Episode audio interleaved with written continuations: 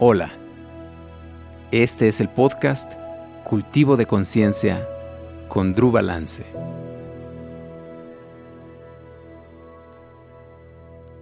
Hola, ¿qué tal? Bienvenida, bienvenido a este episodio 7. Definitivamente me queda claro en mi corazón que debo y quiero Em, darle otro poco más de tiempo al tema de las plantas psicodélicas o de las plantas medicinales o plantas de poder. Bueno, para empezar, la verdad, eh, está bien recordar que el uso de las plantas de poder, el uso de las plantas, también le llaman plantas sagradas, o plantas medicina, o psicotrópicos, o enteógenos,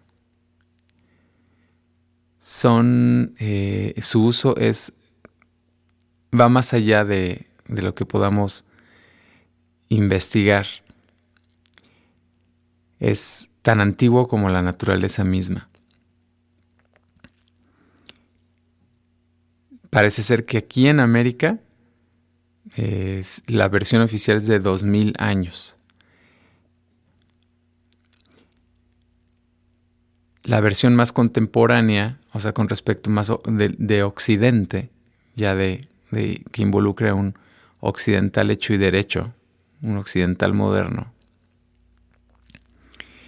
es por ahí de 1929 y me parece que es un, fue un australiano o un francés que presenció un ritual en México de con hongos psilocibe. Yo solamente quiero hablar hoy porque es el tema que más me es natural es el, de psilocibe, el de los hongos.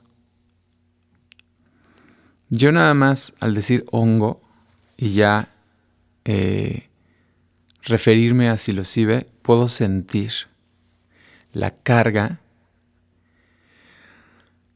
emocional y la carga psíquica que tiene esta palabra, este símbolo, Eh, en nuestra sociedad. Está en el aire.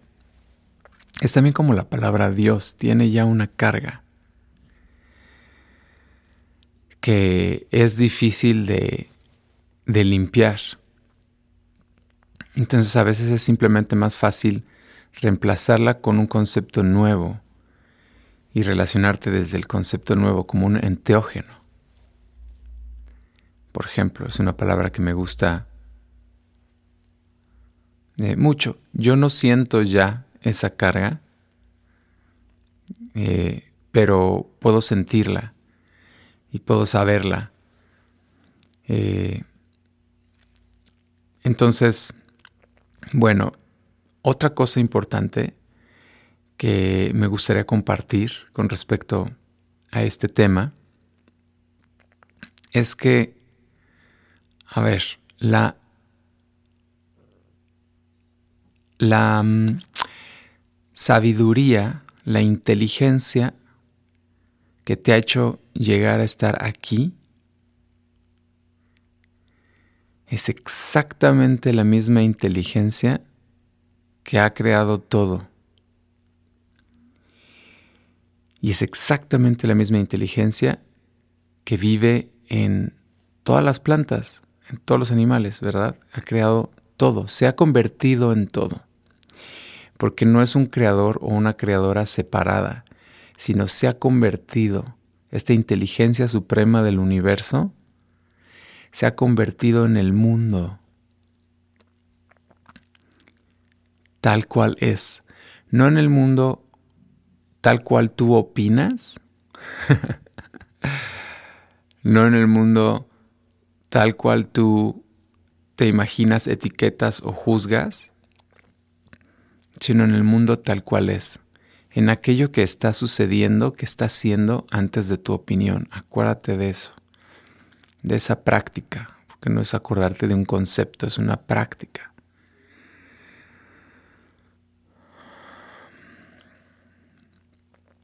Entonces, esta inteligencia existe de forma muy especial para los seres humanos en los enteógenos. En este caso, me voy a referir, como mencioné, a los hongos psilocibe.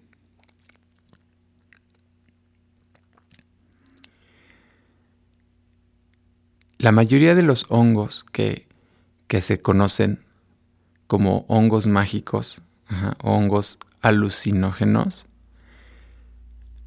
se llaman, eh, vienen de una, de una variante que se llama psilocibe o de un grupo que se llama psilocibe cubensis. Yo no soy experto, ¿ok? Yo no soy micólogo, solamente comparto lo que yo me he informado y a lo que la información que ha sido suficiente para sentirme informado y para darme eh, la confianza en mi propia exploración.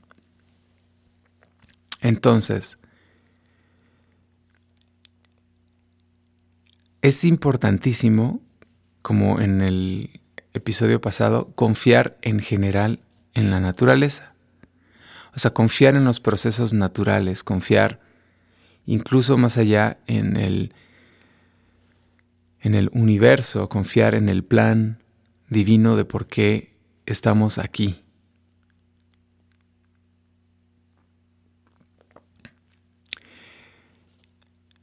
La palabra psicodélico también estaría muy bien limpiarla y en vez de asociarla con el movimiento hippie y con campañas de locura mental y y prohibición y la guerra y Jimi Hendrix y demás. Psicodélico quiere decir aquello que asoma a la psique, aquello que revela a la psique.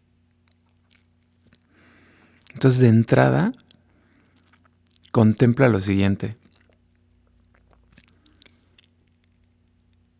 si es valioso el conocer tu psique.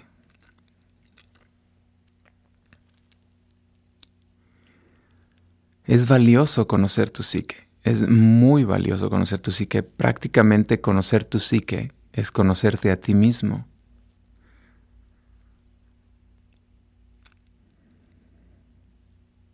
Y quizás, como Terence McKenna dice, quizás psique es todo lo que hay. O sea, es decir, al punto de que al universo mismo le, podríamos, le podrías llamar o le podríamos llamar psique.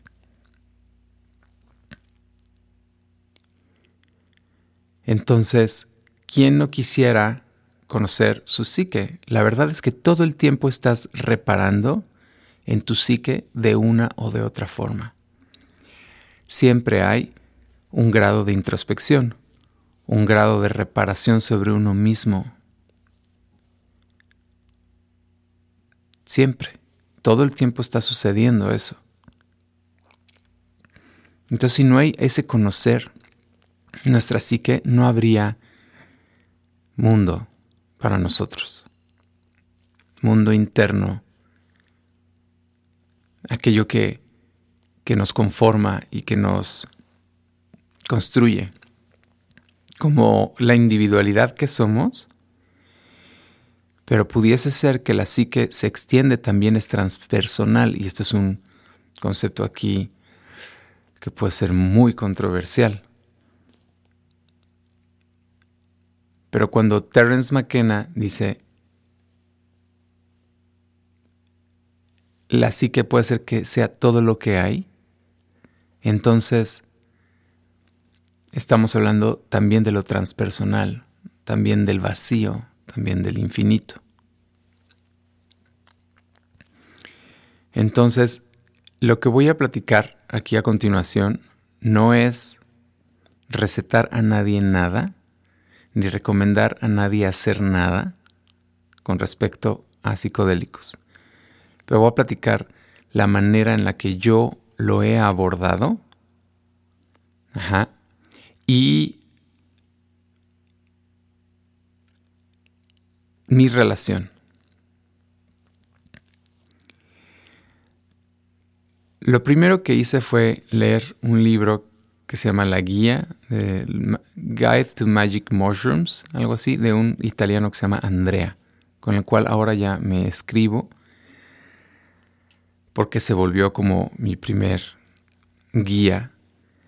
La razón de esto es que yo eh, tuve un sueño en donde se me decía que, o sea, no, no un ángel o algo así que yo haya visto, ¿verdad? Pero mi sueño, en mi sueño yo reparaba que, que era momento para mí de conocer la conversación con las plantas eh, enteógenas, en específico, en específico, con psilocibe. Entonces, ¿y por qué fue esto? Voy a regresarme en mi pasado. Yo cuando tenía por ahí de 19 años de edad, tuve una ingestión de hongos psilocibe sin saber nada, sin saber dosificación, sin saber nada al respecto, solamente guiado por mi intuición. Y bueno, afortunadamente yo era una persona que a los 19 años le gustaba la naturaleza, estaba enamorado de la naturaleza y me interesaban las relaciones sanas y las relaciones de amor y de respeto con mis amigos y con mis parejas. Por lo tanto, creo que ahí la fortuna fue que esta ingestión la hice con mis mejores amigos. Eh, en un ambiente de amor y de respeto en la naturaleza, en donde no tuvimos ningún tipo de interrupción ni nada. Y esa fue la primera vez que yo en mi vida, en toda mi vida hasta ese entonces, toqué con una esencia muy profunda de lo que yo verdaderamente era. Digamos que fue mi despertar. Fue realmente un segundo despertar. Un segundo despertar. Tuve un despertar anterior a ese. Pero un segundo despertar muy fuerte, muy profundo, en donde sentía por primera vez eh, o sea, veía por primera vez la belleza de lo que soy, y esto puede sonar eh, egoico, pero cuando yo digo la belleza de lo que soy, no estoy hablando de mí, de una persona, sino del fenómeno de ser este ser humano y esta esencia, conciencia. Y me identifiqué con esto como, como, como el amor, como el amor incondicional, como el amor divino. No había diferencia entre el amor divino y mi propia esencia. Esa fue la primera y la única vez que lo hice. Fue una experiencia absolutamente reparadora y transformadora para mí. Y en es, dentro de esa experiencia yo recordé la foto y la presencia de quien iba a ser mi maestra en el futuro. Yo justo ese día de la ingestión que pasé por una novia muy bella que yo tenía, que es una gran amiga. Ese día, cuando la fui a recoger, crucé por enfrente de la de un altar que tenía su hermana en su casa y este altar era un altar, una puya de, del yoga, una puya como en India, con sus maestros ahí. Y yo vi la foto de estos maestros y ya. No pensé en mucho, ni recuerdo haber dicho mucho, no lo sé, no recuerdo. Pero dentro de la experiencia, ya en el bosque, yo lo hice con ojos abiertos y caminando ahí en una zona específica.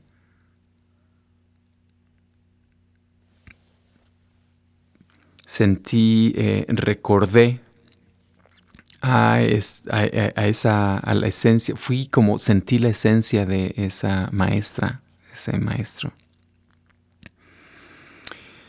Y bueno, ocurrió todo este despertar.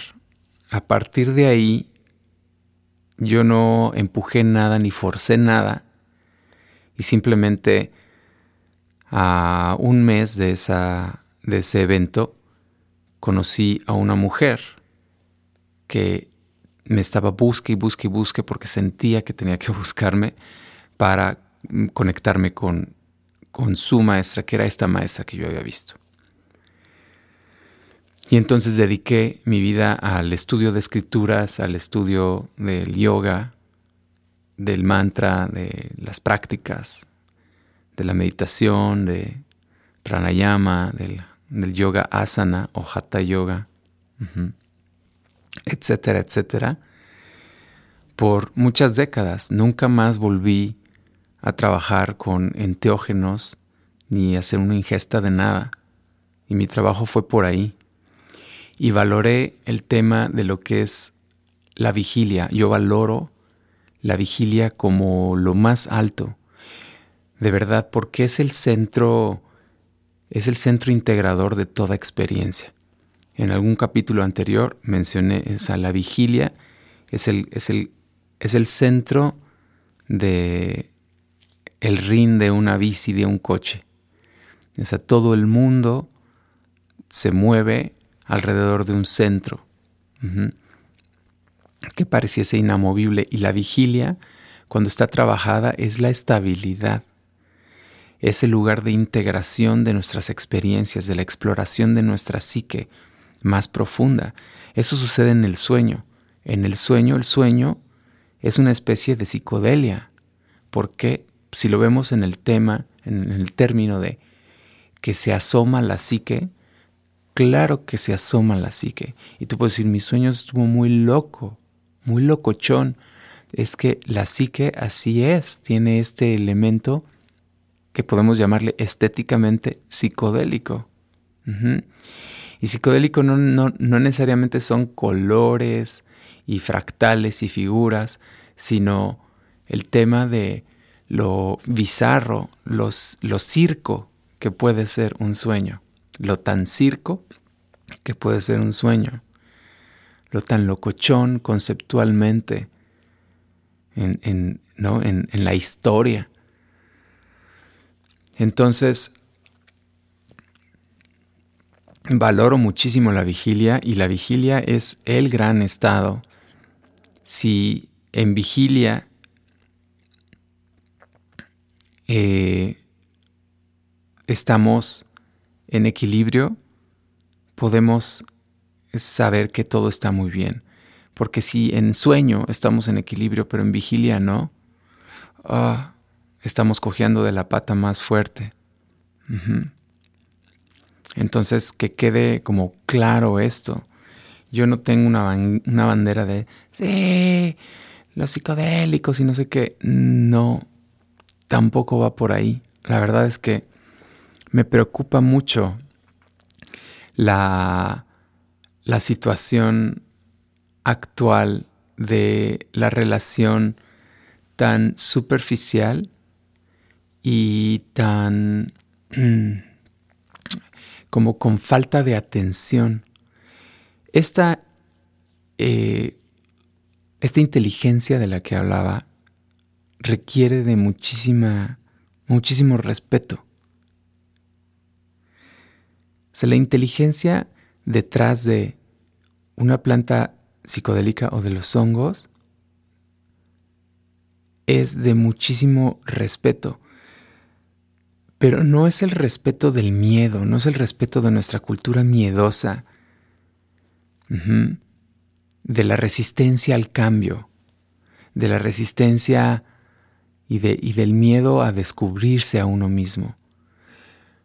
No, es el respeto como de un de tu perro grande guardián que tú respetas su fuerza, sabes que es más fuerte que tú, pero nunca te va a morder, nunca por sí solo te va a atacar.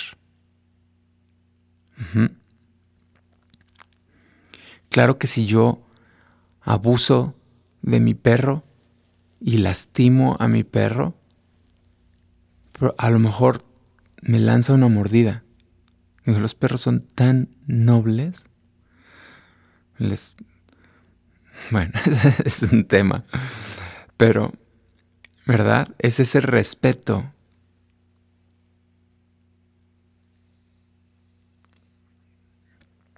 Es ese, es respeto. Entonces, sí requieren de un respeto muy, muy, muy alto. en mi experiencia lo que, lo que decidí hacer fue empezar a, informarme y descubrir lo siguiente, cosas importantes que, que siento que son informadas. Los psicodélicos no pueden ser adictivos, ¿ok? No de la misma forma que el alcohol o el tabaco o la heroína, por ejemplo. No son adictivos, son, de entrada son naturaleza pura. Eh, y no son adictivos. ¿Por qué? Porque si tú quisieras abusar de esa sustancia, eh, dejaría de empezar a tener efecto en ti. Requiere de periodos largos para que pueda volver a tener un efecto eh, potente en ti. Si lo empiezas a usar constantemente, demerita su efecto, lo cual es una bendición. Lo segundo es que la psilocibina no es así como que o sea, realmente el trabajo interno, hablando del trabajo interno, hablando de descubrir nuestra psique, hablando de de verdad hacer el trabajo, hacer la chamba, de usarlo realmente como una, una puerta a ver mi psique, a conocer lo que no puedo conocer de entrada.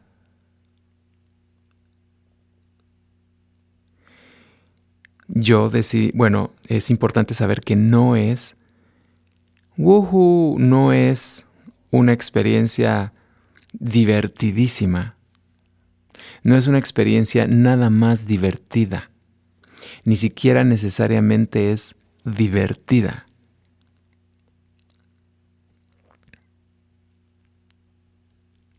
Es una experiencia completa. O sea, cuando el psilocibe te asoma a la psique, te asoma de forma completa. No hay fronteras, no hay secretos dentro de tu psique. Y como no hay secretos dentro de tu psique, entonces ves constantemente temas de sombra, temas que tienen que ver con la muerte y temas que tienen que ver con la vida, con el amor, con lo esencial, con la luz. con lo que verdaderamente importa, con la naturaleza, con la realidad.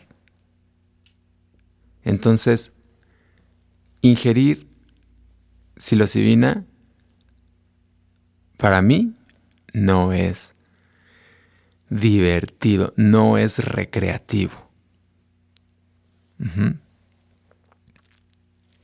Para mí, en, mi trabajo serio de adeveras, conmigo mismo, de respeto, en la relación respetuosa, eh, en donde tomo todo lo que, lo que tiene que ofrecer. ¿Sí? Entonces, a ver, eh, bueno, me informo de esto, digo, ok, interesante. Y entonces me informo de, realmente cómo se trabaja eh, terapéuticamente. Bueno, pues terapéuticamente, entonces existe un, un, un mantra muy hermoso que dice así, set and setting. O sea, el si estás listo, si te sientes lista, listo, y en el lugar en el que lo vas a hacer. Y todo esto es muy súper importante, no nada más de considerar, sino de respetar. De respetar.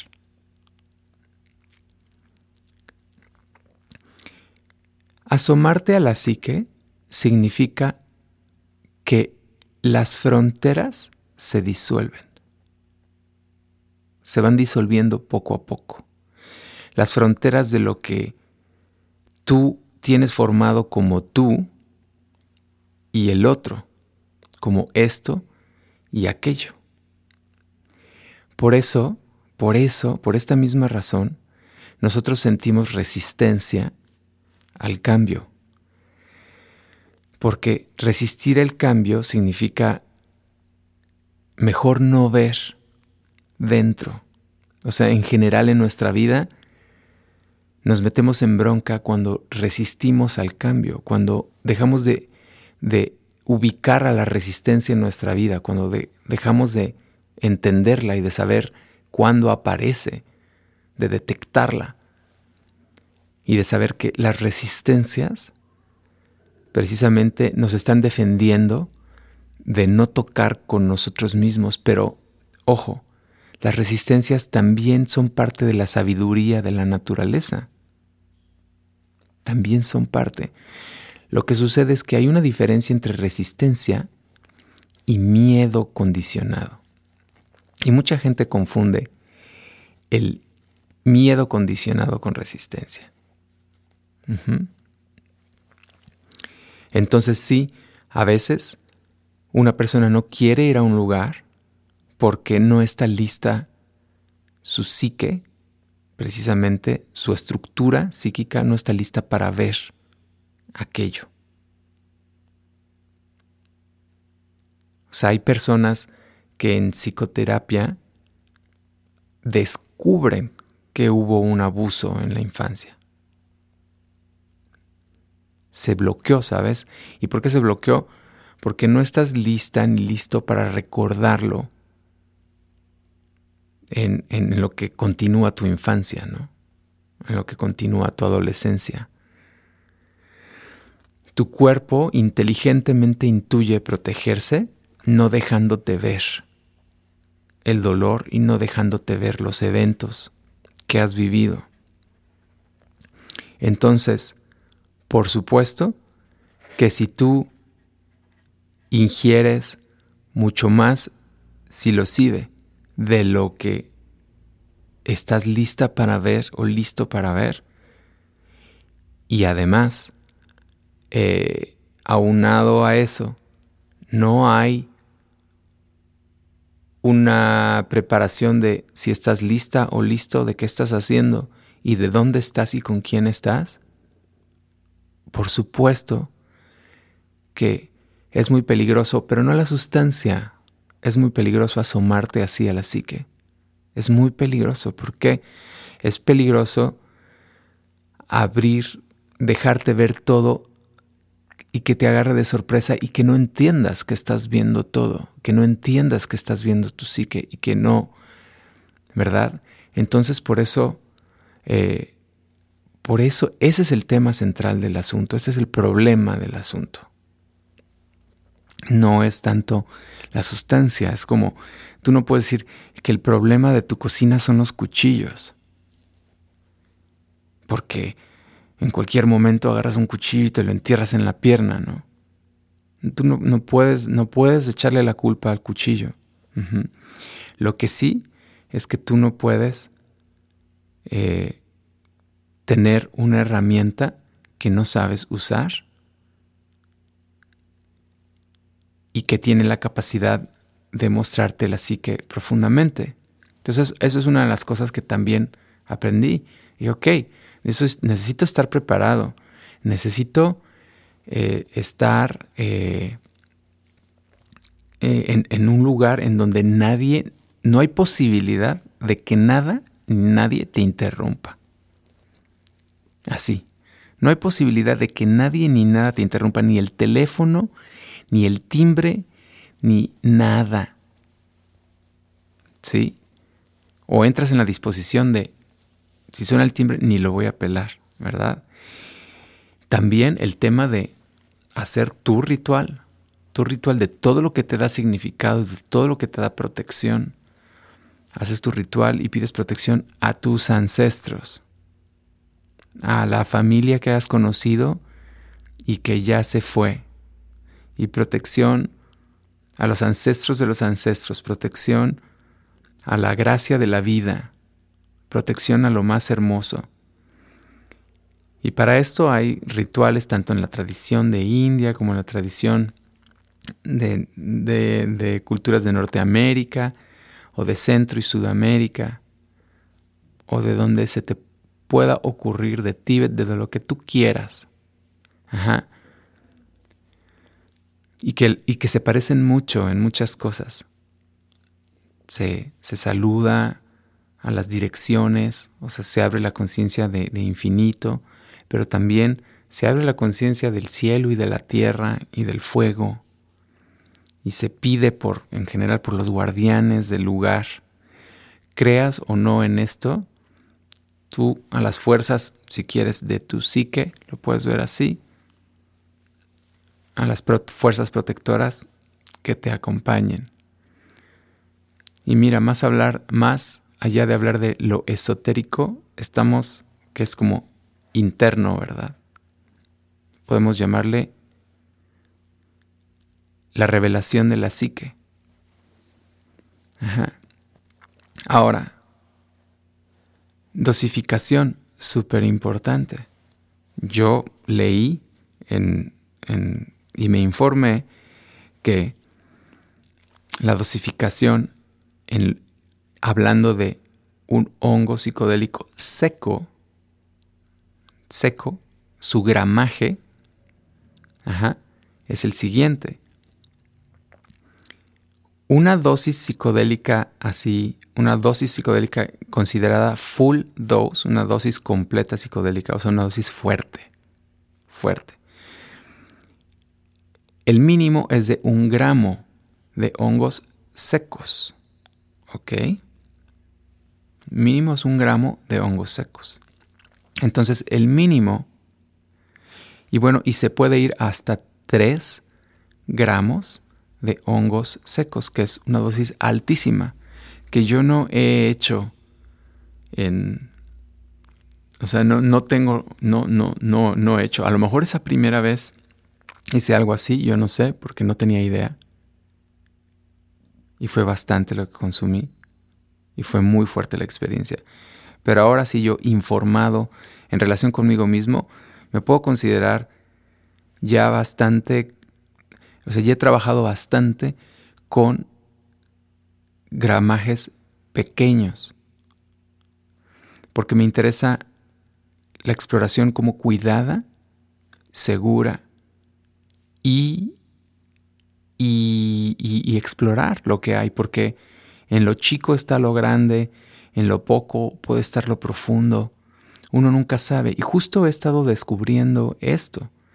Bueno, el caso es que si uno, un gramo de hongo seco, porque pesan diferente mojado, o sea, o vivo, recién cortado, fresco, que seco, que deshidratado. Entonces, un hongo seco, un gramo de hongo seco es una dosis completa. 1.5 es dosis completa, hasta 3, ¿cierto? Ok, bien. Se ha, eh, ahorita hay mucha información y mucha investigación con respecto a las microdosis. Las microdosis es el 10% de una dosis completa. Entonces, de punto 1, o sea, o de un mili, de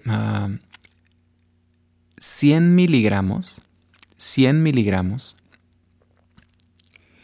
es una microdosis.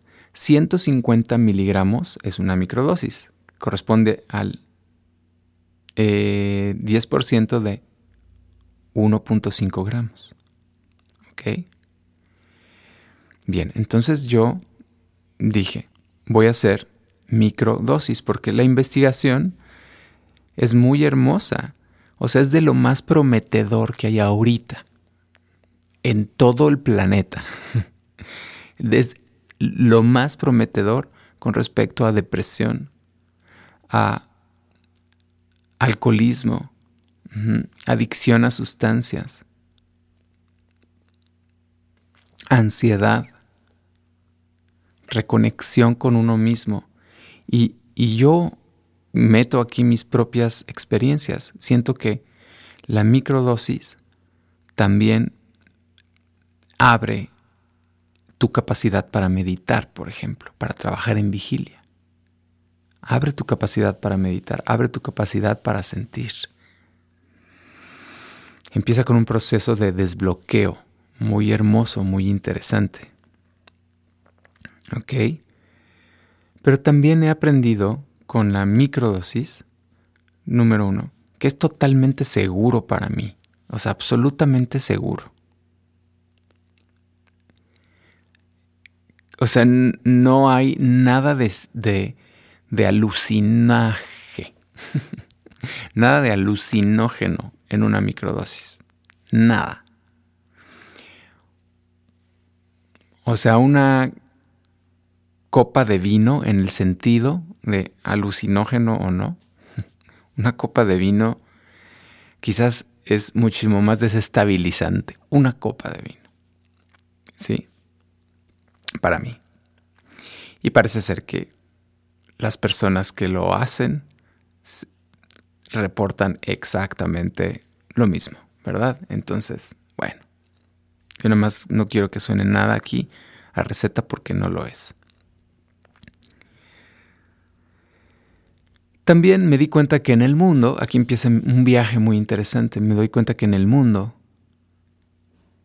la gente toma eh, microdosis y ya se cuenta se toma una microdosis y a lo mejor agarra y está deprisa y ya se toma la microdosis y corre y está que corre que para acá, que no sé qué y se siente muy feliz en su cabeza de que la microdosis porque le está ayudando y seguramente le va a ayudar precisamente estar en ese tren de estrés y de vida agitada en donde no hay espacio para nada porque todo es una agenda de los niños al karate y las niñas al ballet y y de, y de, y de, y de, y de Netflix y de, y de no descanso y de no introspección y de... Todavía ni, terminas de aterrizar en tu casa y ya estás pensando en, en vacaciones, yo no sé. O sea, la gente está en una rueda de hámster. Y entonces aquí es en donde yo me invito a mí mismo y yo diría, ¿no? O sea, también cuando tomes la microdosis, date un espacio para meditar y estar en silencio, sintiendo, sintiéndote, porque es tan suave y sutil que realmente es solamente sentirte, sentarte a practicar meditar, sentirte practicar respirar profundo y estar en quietud, en silencio, atenta, atento, sintiendo. Y así sí podrás notar ya desde ahí cómo se abre un espacio más profundo y muy hermoso. Muy suave, muy gentil. Entonces yo comencé a darme cuenta que era importante honrar ese espacio aún, aunque fuese súper sutil. Me di cuenta que hacía una diferencia enorme y reconocí que había una conversación con esa inteligencia. No de, no de una voz interna como, como una locura. Así, ah, no. Me refiero a la conversación. Son conversaciones de tu naturaleza misma, son intuiciones, son entendimientos, son... Sabes que se siente bien y sabes que es completamente natural lo que estás sintiendo, obvio.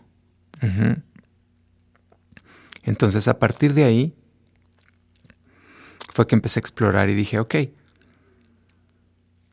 si yo aumento al doble mi microdosis, ya no es una microdosis, ya es lo que yo, Druva, llamo mini dosis, que no es ni microdosis ni full dose, mini dosis. Y esa mini dosis también es esporádicamente. Por cierto, el protocolo de, microdosis, el que se sugiere a partir de las universidades y a partir de las investigaciones y de la ciencia es que es un día sí y dos días no, para que no generes justamente eh, resistencia y se baje el efecto terapéutico. Entonces todo esto es de uso terapéutico. Entonces yo decidí, ok, voy a hacer 300 miligramos. 300 miligramos y me fui un día al bosque y a meditar e hice mi ritual tal cual, tal cual. Y así profundo y con mucho respeto y con ganas de, ir hacia adentro. Y tuve una experiencia súper reveladora con 300 miligramos. En, en, es, es, una, es una cantidad de para mí que es absolutamente estable, absolutamente funcional, absolutamente segura.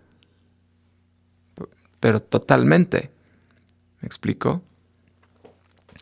Entonces, hasta aquí, yo considero, si yo hiciese un protocolo para mí, yo diría, hasta aquí creo que en toda circunstancia emocional y psicológica, yo, Drew Balance, sería terapéutico para mí. Así. Y aquí, de aquí en adelante, es en donde entra, donde un cuestionamiento que yo me hago y que yo veo. Una persona con problemas eh, psiquiátricos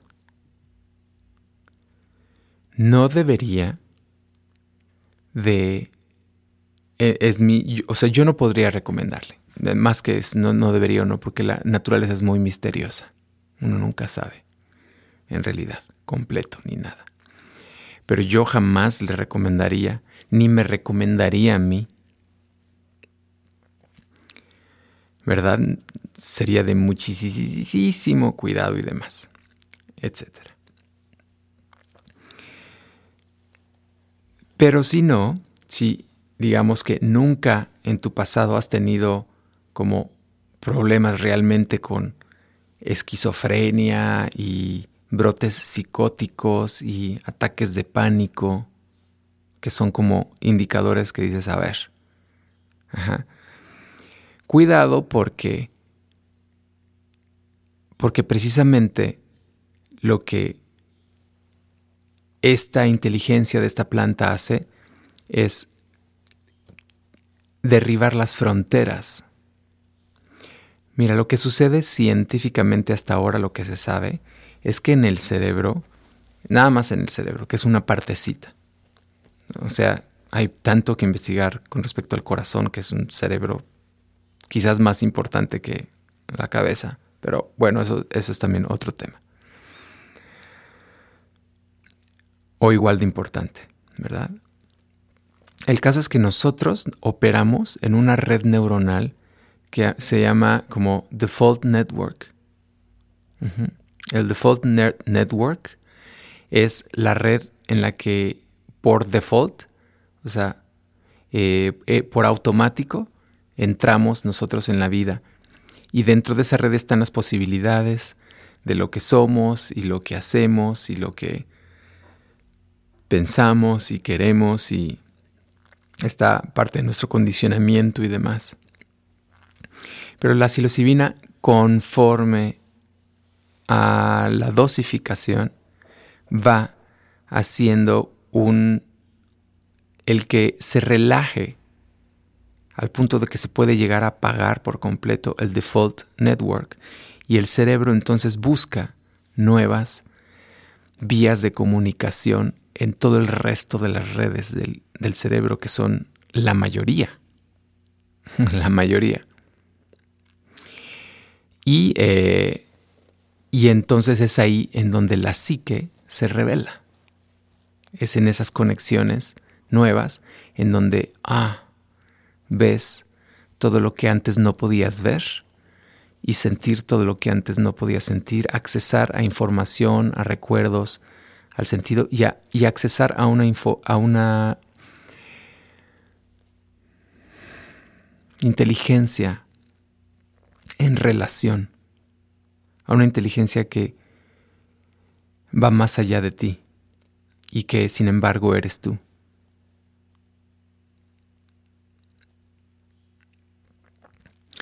Ok, entonces, esto también es importante saberlo. Entonces, a partir de aquí, las mini dosis que yo considero para mí son de 350 miligramos a 900 miligramos. 350 miligramos es una mini dosis baja y 900 miligramos es una mini dosis alta. Es una mini dosis ya la más alta. ¿Ok?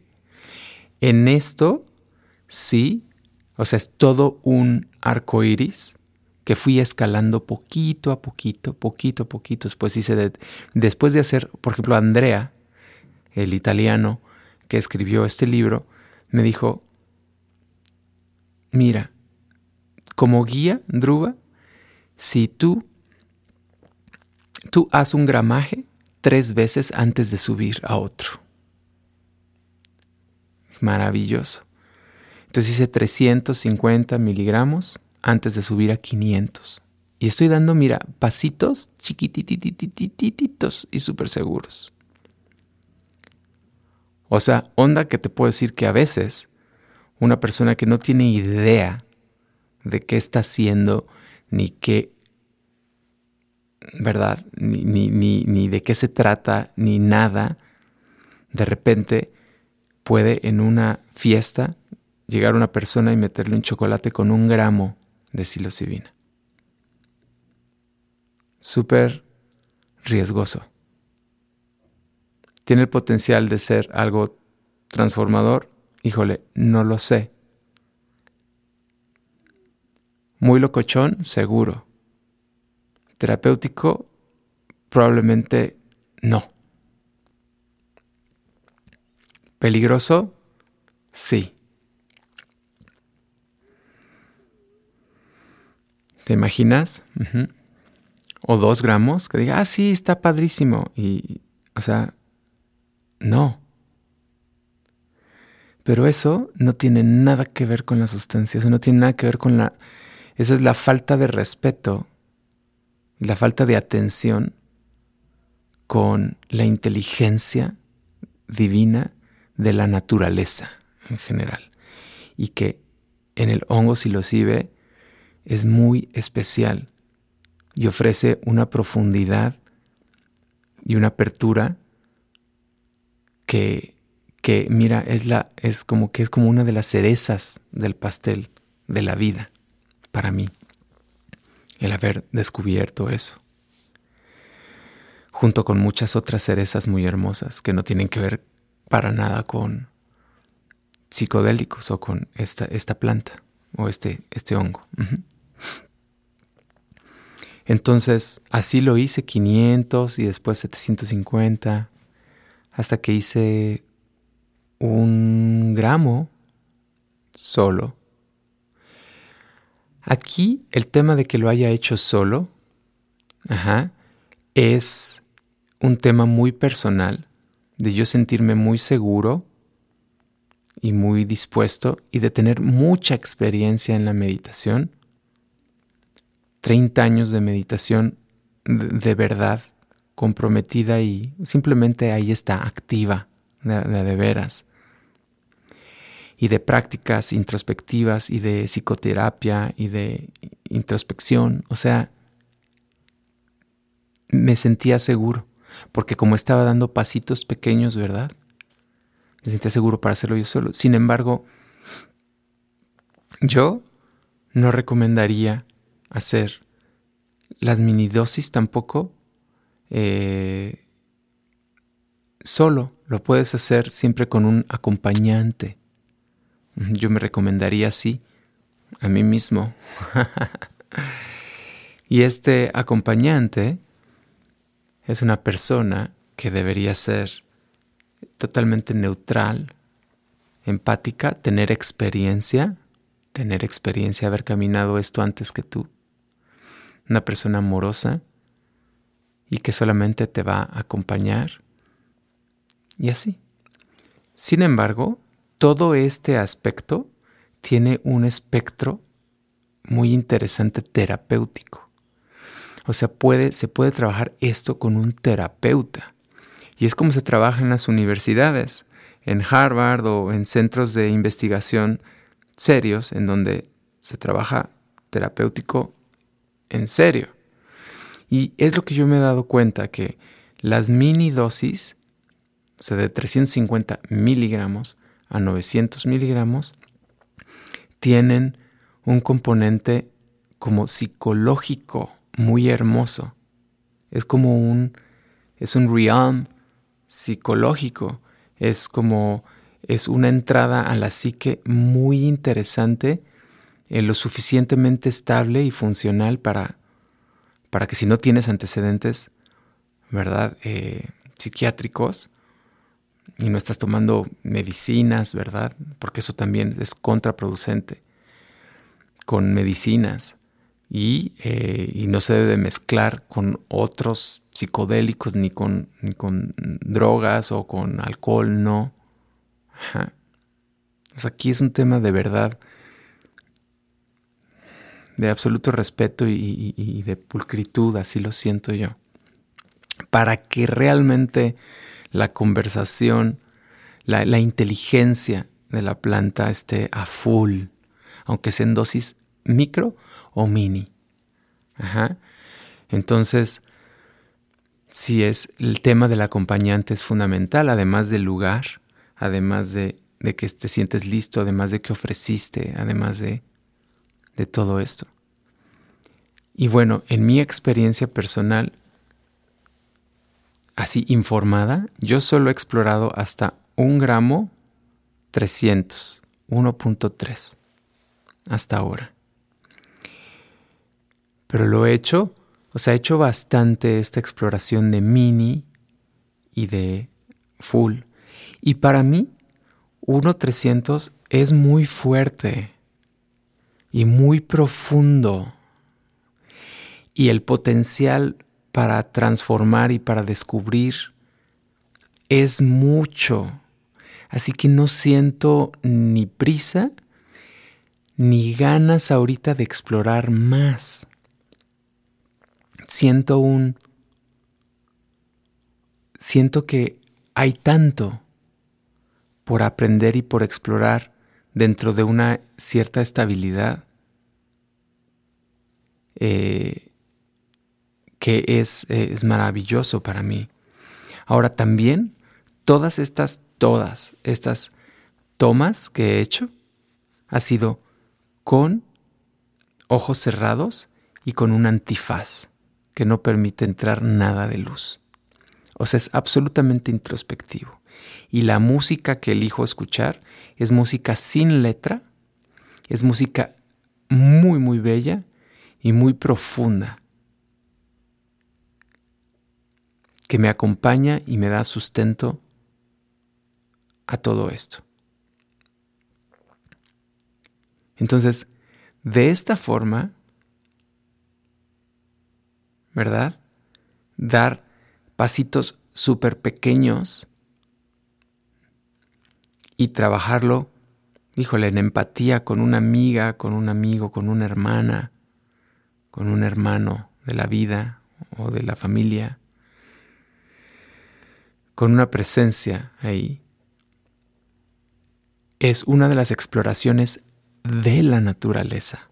Porque, a ver, sí, o sea, aquí es importante que tú sepas si esto es legal en tu país o no. ¿Ok? Así de entrada, disclaimer. Pero a ver, también pensemos en esto. ¿Qué locura es que algo que la naturaleza da sea ilegal? ¿Qué locura es esa? Que algo que la naturaleza da sea ilegal. La naturaleza lo está dando por algo. La naturaleza lo está dando por algo. Si está ahí, es por algo. ¿Ok? Entonces, dar pasitos así, de verdad, es, como comenté, esta reconexión con una sabiduría viva, súper profunda, que está,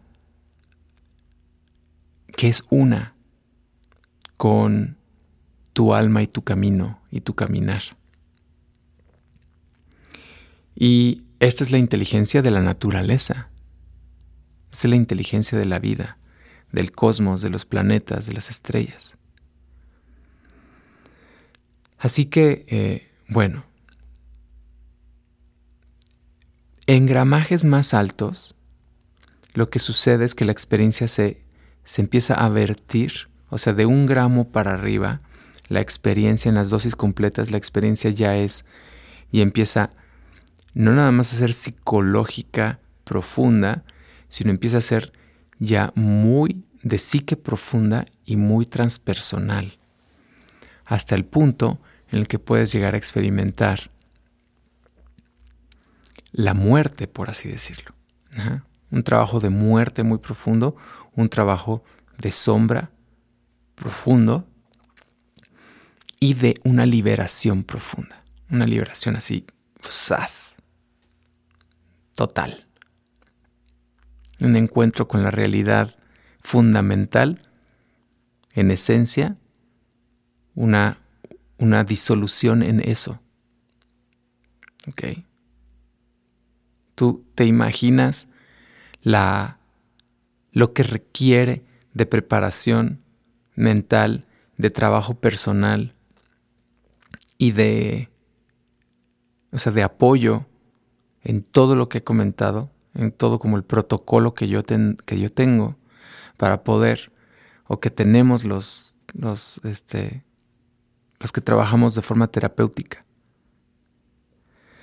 O sea, todo lo que requiere para que esa sesión sea, eh, sea eh, resuelva eh, y se resuelvan los nudos del corazón y se resuelvan las ilusiones y las fantasías.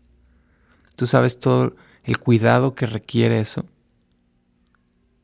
¿Te imaginas si, si, las dosis altas te llevan a esa experiencia, ¿qué sucede si te agarra de sorpresa eso en una fiesta a una muchacha, a un muchacho, a una persona, inconscientemente, que no tiene idea lo que está haciendo? Esto es solamente ver la luz y la sombra, no de la psilocibina, para nada. La psilocibina no es más que, en mi experiencia, pura compasión, puro amor y pura, pura potencia de qué tanto quieres ver a tu psique, yo te lo puedo ofrecer. Si no es la luz y la sombra del ser humano, otra vez, del uso, el mal uso de las cosas, de el uso desde egoico de las, de las cosas, el uso egoico de las sustancias las relaciones adictivas, las relaciones de uso. Esa es la luz y la sombra realmente de todo este tema. Y nuestra sociedad y las instituciones, ¿verdad? Y los gobiernos, en vez de empujar a educarnos, a fortalecernos, a informarnos, para que nosotros podamos actuar en libre albedrío y en total soberanía con la naturaleza, te prohíben algo que precisamente puede, tiene el potencial de liberarte y de ver lo que no puedes ver. Y liberarte no es como de ya a través de eso te vas a liberar de para siempre, ¿no? Como una liberación, como una iluminación pero sí definitivamente poder ver y poder desbloquear y poder dejar ir conforme vas descubriendo dentro de la psique. Y todo esto está conectado con lo que llamamos espiritual. Todo esto está conectado con lo que las tradiciones indígenas llaman y chamánicas llaman ancestros. Y todo esto está, y los ancestros es lo que en otras tradiciones pueden llamar ángeles o deidades o etcétera. O sea, este mundo sí está muy misterioso. Este, este universo sí está muy misterioso y muy mágico. Sí, o sea, neto sí. Y no por el tema psicodélico, sino por el tema de que el potencial y las posibilidades son enormes, enormes, pero es nuestra propia protección, nuestra propia prisión. Y el trabajar en uno mismo, el trabajar en tu propia sabiduría, el ser, eh, el hacer el trabajo interno, es toda esta valentía y todo este recorrido de aprender a desmantelar lo que algún día te funcionó para protegerte, pero que ahora te estorba y te pesa y te resta.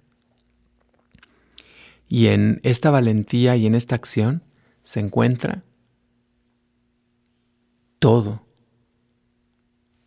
Y toda actividad que viene a sumar y enaltecer tu vida. Meditar, respirar profundo. Psicoterapia, vivir desde el corazón, trabajo de sombra.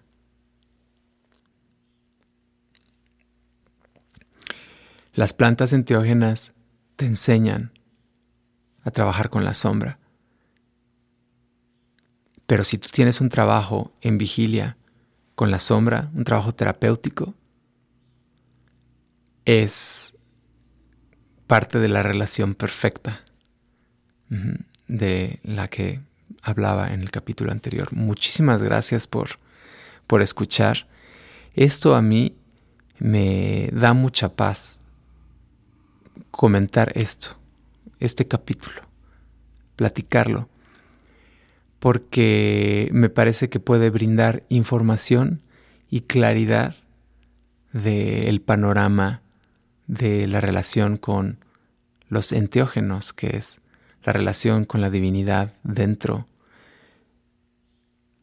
y con la revelación de la unidad con la divinidad dentro, a través de la sabiduría de las plantas.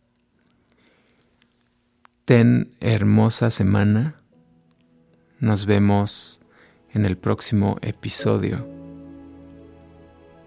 todo, todo lo mejor y solo lo mejor de verdad, desde el corazón, con respeto y amor para ti.